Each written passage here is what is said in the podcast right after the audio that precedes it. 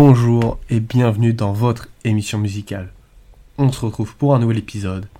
J'espère que vous avez apprécié la finale de l'Eurovision et la victoire de la Suède. La France, quant à elle, finit 16ème avec une chanson assez fade. C'est plutôt un bon classement pour cette année. Aujourd'hui, nous allons plonger dans un chef-d'œuvre intemporel de la musique pop, Pet Sounds des Beach Boys. Sorti en 1966, cet album a révolutionné le paysage musical de l'époque. Avant de plonger dans les détails de Pet Sounds, il est important de comprendre le contexte dans lequel l'album a été créé. Nous sommes en 1966. C'est l'apogée du rock britannique, et notamment de la Beatlesmania. Les Beach Boys, quant à eux, avaient fait leur renommée sur des chansons qui parlent de surf et de filles, notamment avec leur album Surfing USA, sorti en 1963, et la chanson éponyme. Bref, l'image des jeunes adolescents californiens insouciants.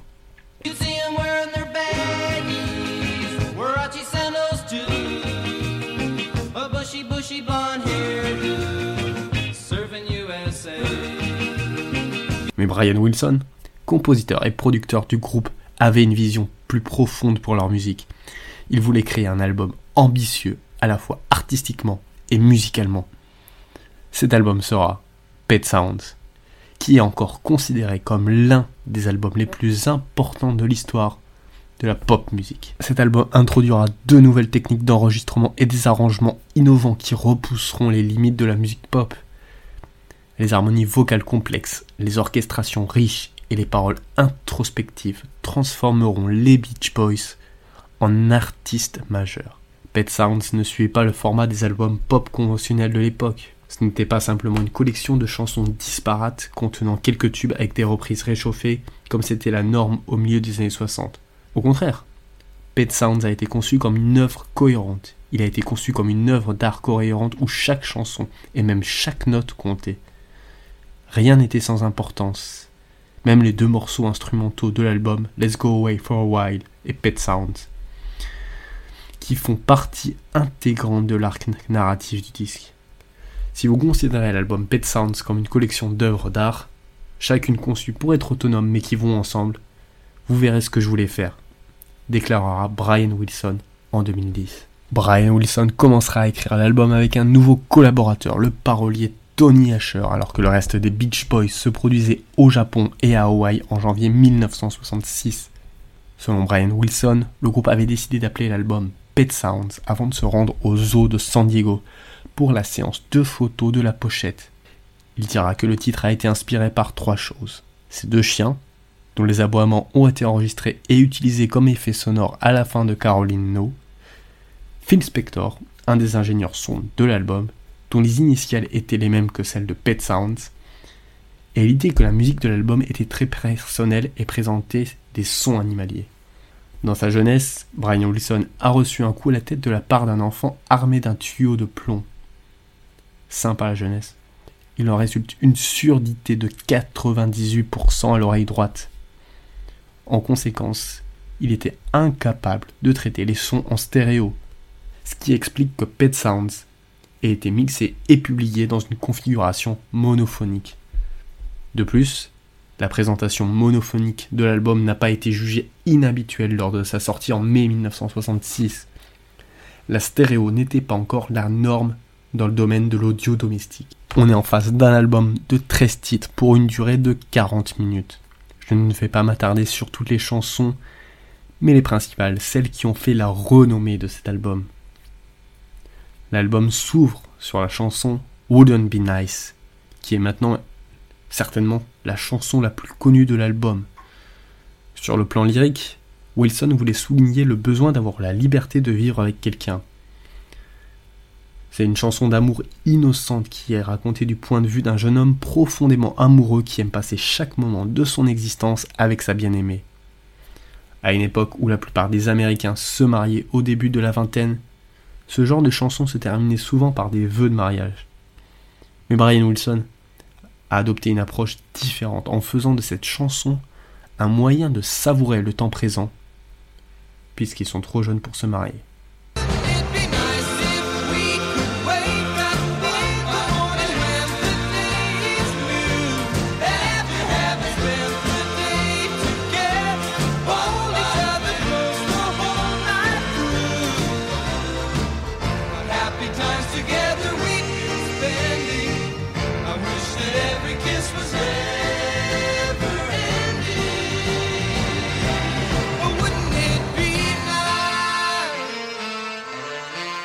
La deuxième chanson, You Still Believe in Me, morceau sur le sentiment de regret et de remords, sera un des morceaux qui apportera de l'innovation, notamment avec l'usage de sons comme la boîte à musique ou le klaxon.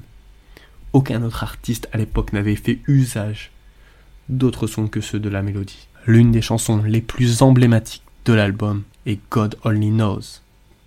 Wilson a écrit cette chanson avec son collaborateur Tony Asher en moins d'une heure. J'ai écrit God Only Knows en 45 minutes, moi et Tony Asher, déclarera Brian Wilson lors d'une interview en 2015. La finalisation de l'arrangement de la chanson a pris beaucoup plus de temps avec des ajustements plus complexes de la part de Wilson. Tony Asher et moi avons essayé d'écrire quelque chose de très spirituel, déclarera Wilson, qui comparera la musique de God Only Knows à celle de The Sound of Music. Il ajoutera C'était similaire. Tony a trouvé le titre God Only Knows. J'avais peur qu'ils interdisent de la jouer à la radio à cause du titre, mais ils ne l'ont pas fait.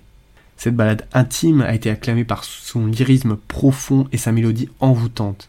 Elle a également été saluée comme l'une des plus grandes chansons de tous les temps. God Only Knows et l'exemple parfait de la façon dont Pet Sounds explorera des thèmes plus profonds et plus émotionnels. Chanté par Brian, son jeune frère Carl Wilson et Bruce Johnson, la signification de la chanson touchera des idéaux religieux plus universels tout en déchiffrant le sens de l'amour et de la vie. À l'heure actuelle, nos influences sont de nature religieuse, pas une religion spécifique, mais une idée basée sur la conscience universelle, déclara Carl Wilson en expliquant la signification de la chanson peu après sa sortie, le 18 juillet 1966. Le concept de diffusion de la bonne volonté, des bonnes pensées et du bonheur n'est pas nouveau. C'est une idée que les maîtres religieux et les philosophes transmettent depuis des siècles mais c'est aussi notre espoir. Il ajoutera Le concept spirituel du bonheur et du bienfait aux autres est extrêmement important dans les paroles de nos chansons, et l'élément religieux de certaines des meilleures musiques d'église est également présent dans certaines de nos nouvelles œuvres.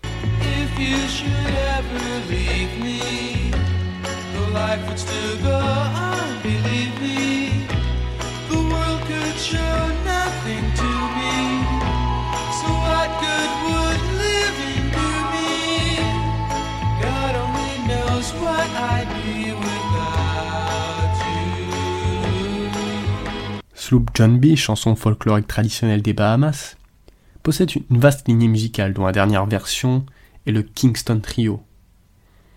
Les Beach Boys enregistreront leur propre version, une version power pump. Brian Wilson était assis au piano lorsque Jardine, un des membres des Beach Boys, commencera à noter les accords. J'ai dit Tu te souviens de cette chanson? Je l'ai jouée. Il m'a dit Je ne suis pas un grand fan du Kingston Trio. Il n'aimait pas la musique folk. Mais je n'ai pas abandonné l'idée, note-t-il. Jardine rejouera les accords, mais cette fois-ci, il donnera à l'air un peu de swing des Beach Boys. Wilson ajoutera des voix élaborées et une partie de guitare à 12 cordes.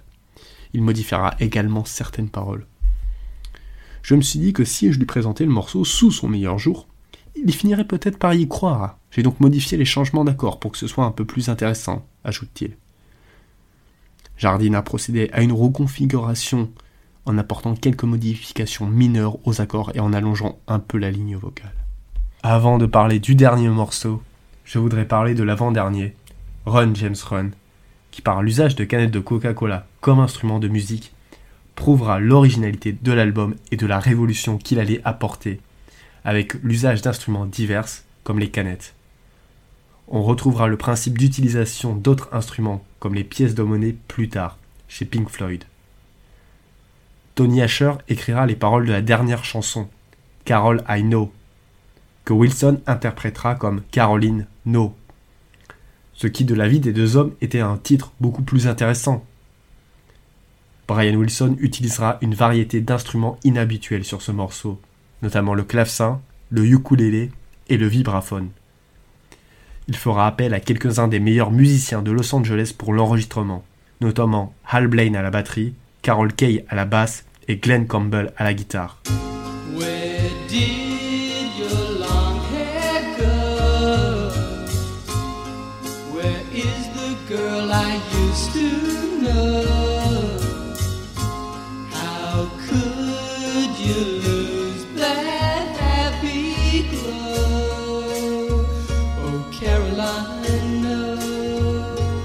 Un autre aspect intéressant de Pet Sounds est l'influence de la musique classique sur l'album. Brian Wilson s'inspirera de compositeurs tels que George Gershwin pour créer des arrangements sophistiqués d'une profondeur émotionnelle unique. L'album n'a pas été immédiatement compris et apprécié par le public lors de sa sortie. Mais au fil du temps, Pet Sounds a gagné une reconnaissance universelle et est devenu une référence incontournable dans l'histoire de la musique pop. Son impact s'est fait sentir dans le travail d'artistes tels que The Beatles, Radiohead et de nombreux autres. Selon l'historien de la pop, Joseph Murels, c'est le disque des Beach Boys qui s'est vendu le plus rapidement à ce jour. Plus de 500 000 exemplaires en deux semaines, rien qu'aux États-Unis. Aujourd'hui, Pet Sounds est considéré comme l'un des albums les plus influents et les plus innovants de tous les temps. Il a ouvert la voie à des expérimentations musicales plus audacieuses et marquera un tournant dans la carrière des Beach Boys. Voilà, c'était tout pour aujourd'hui. J'espère que vous avez apprécié. Comme d'habitude, n'oubliez pas de partager, c'est le meilleur moyen d'aider la chaîne. Moi je vous dis à vendredi pour un nouvel épisode.